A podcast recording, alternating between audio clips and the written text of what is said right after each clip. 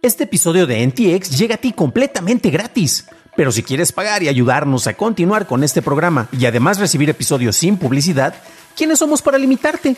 Descubre cómo hacerlo siguiendo la liga en la descripción del episodio. Ready to start talking to your kids about financial literacy? Meet Greenlight, the debit card and money app that teaches kids and teens how to earn, save, spend wisely, and invest with your guardrails in place. Parents can send instant money transfers, automate allowance, and more. Plus, keep an eye on spending with real time notifications. Join more than 6 million parents and kids building healthy financial habits together on Greenlight. Get your first month free at greenlight.com slash ACAST. That's greenlight.com slash ACAST.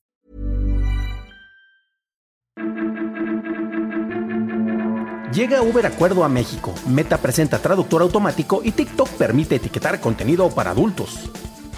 Estas son las noticias de Tecnología Express con la información más importante para el 6 de julio de 2022.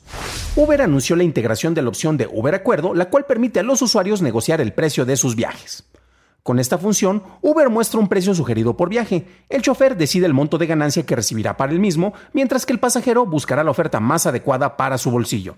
Para usarla, en la aplicación de Uber ingresas el destino de tu viaje. Se te mostrará una lista de precios sugeridos de menor a mayor. Tú podrás seleccionar al socio de Uber con el que deseas viajar según tu tarifa, tiempo de llegada, tipo de vehículo o calificación. Entonces podrás elegir la oferta que te resulte más conveniente. El chofer te podrá hacer una contraoferta, aceptar o rechazar el viaje y si es aceptado podrás viajar como siempre. Si es rechazado tendrás que buscar una nueva opción. Uber Acuerdos empieza a operar en México pero solo en Tepic, Saltillo y Matamoros.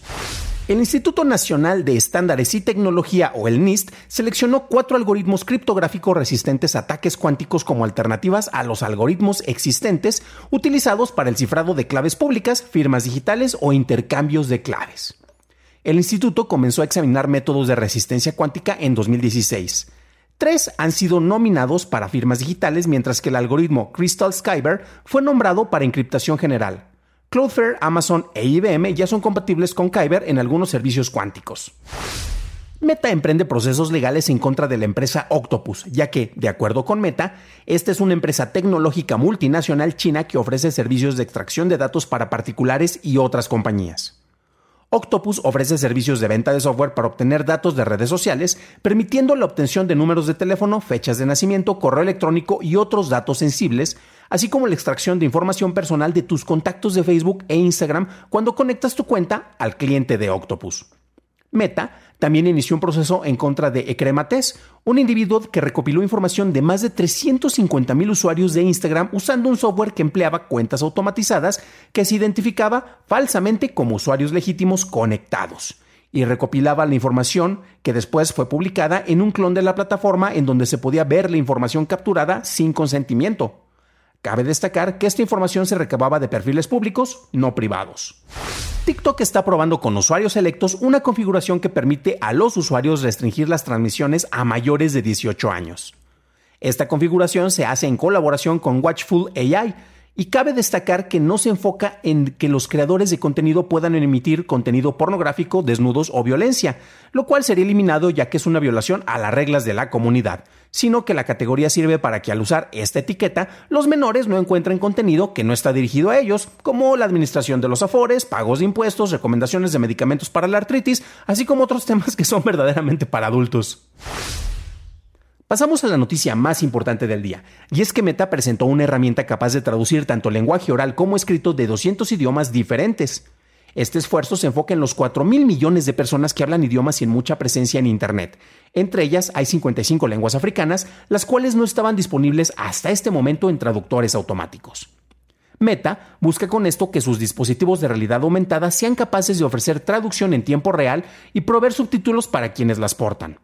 NLLB 200, que es el modelo de traducción de Meta, se basa en el M2M100 y ya no necesita hacer traducción del idioma original al inglés o del inglés a la lengua final, sino que hace una traducción directa. Meta publicó como código abierto el modelo NLLB 200, así como su código de entrenamiento para poder ayudar a que los investigadores mejoren sus herramientas de traducción.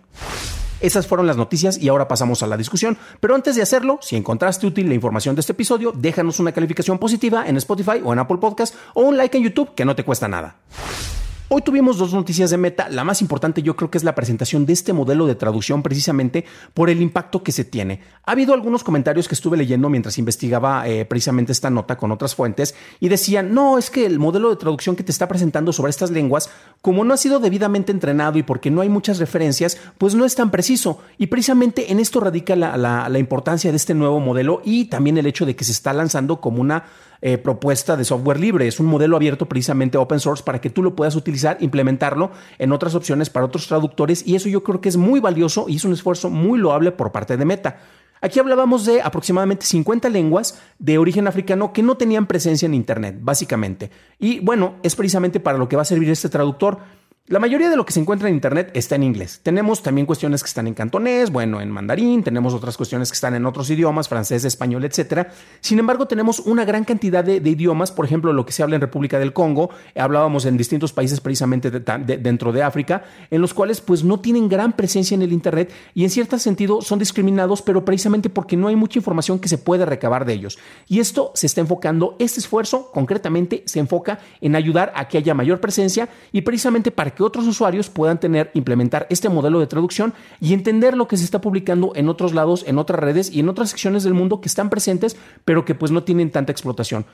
Esto, honestamente, yo creo que es algo brillante. Eh, Google ya ha hecho algo muy similar y Google ha estado adelantando cuestiones desde con unos audífonos, luego con la última presentación de uno de sus teléfonos, eh, con otra posible resucitación del modelo de Google Glass. Eh, vamos a ver quién llega primero porque ahora sí tiene una competencia real concretamente con esta propuesta de Meta, que nuevamente el hecho de que se haga el código abierto para que todos lo puedan utilizar y que se, también se estén compartiendo los modelos de entrenamiento de la herramienta, yo creo que es algo muy bueno. Podremos criticar a Meta por muchas cosas, por monopolios, manipulación de información, lo que ustedes quieran, pero esto yo creo que es un esfuerzo muy positivo para que avancemos y que en realidad estemos más conectados, pues todos los que estamos utilizando el Internet y todos los habitantes del mundo. Pero ustedes qué creen? ¿Es algo positivo? ¿Es algo negativo? ¿Ustedes jamás necesitarían un traductor? ¿O esto podría dejar sin chamba a los traductores? Déjenme su comentario ya que me interesa saber su opinión.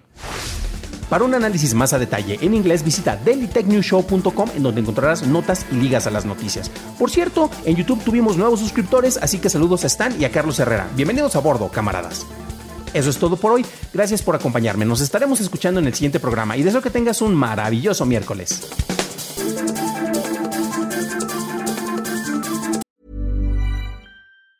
If you thought the only way to get a more defined jawline with natural looking results was through surgery, think again. Juvederm Volux XC is a non surgical injectable gel filler that improves moderate to severe loss of jawline definition and can help you achieve natural looking results with little downtime. Even better, this improved definition lasts up to one year with optimal treatment. No maintenance required. Improve jawline definition for a smooth, sculpted look with Juvederm Volux XC. For important safety information and to find a licensed specialist, visit juvederm.com. That's J U V E D E R M.com. Not for people with severe allergic reactions, allergies to lidocaine, or the proteins used in Juvederm. Common side effects include injection site redness, swelling, pain, tenderness, firmness, lumps, bumps, bruising, discoloration, or itching. There's a risk of unintentional injection into a blood vessel, which can cause vision abnormalities, blindness, stroke, temporary scabs, or scarring. Talk to a licensed specialist specialist to find out if it's right for you.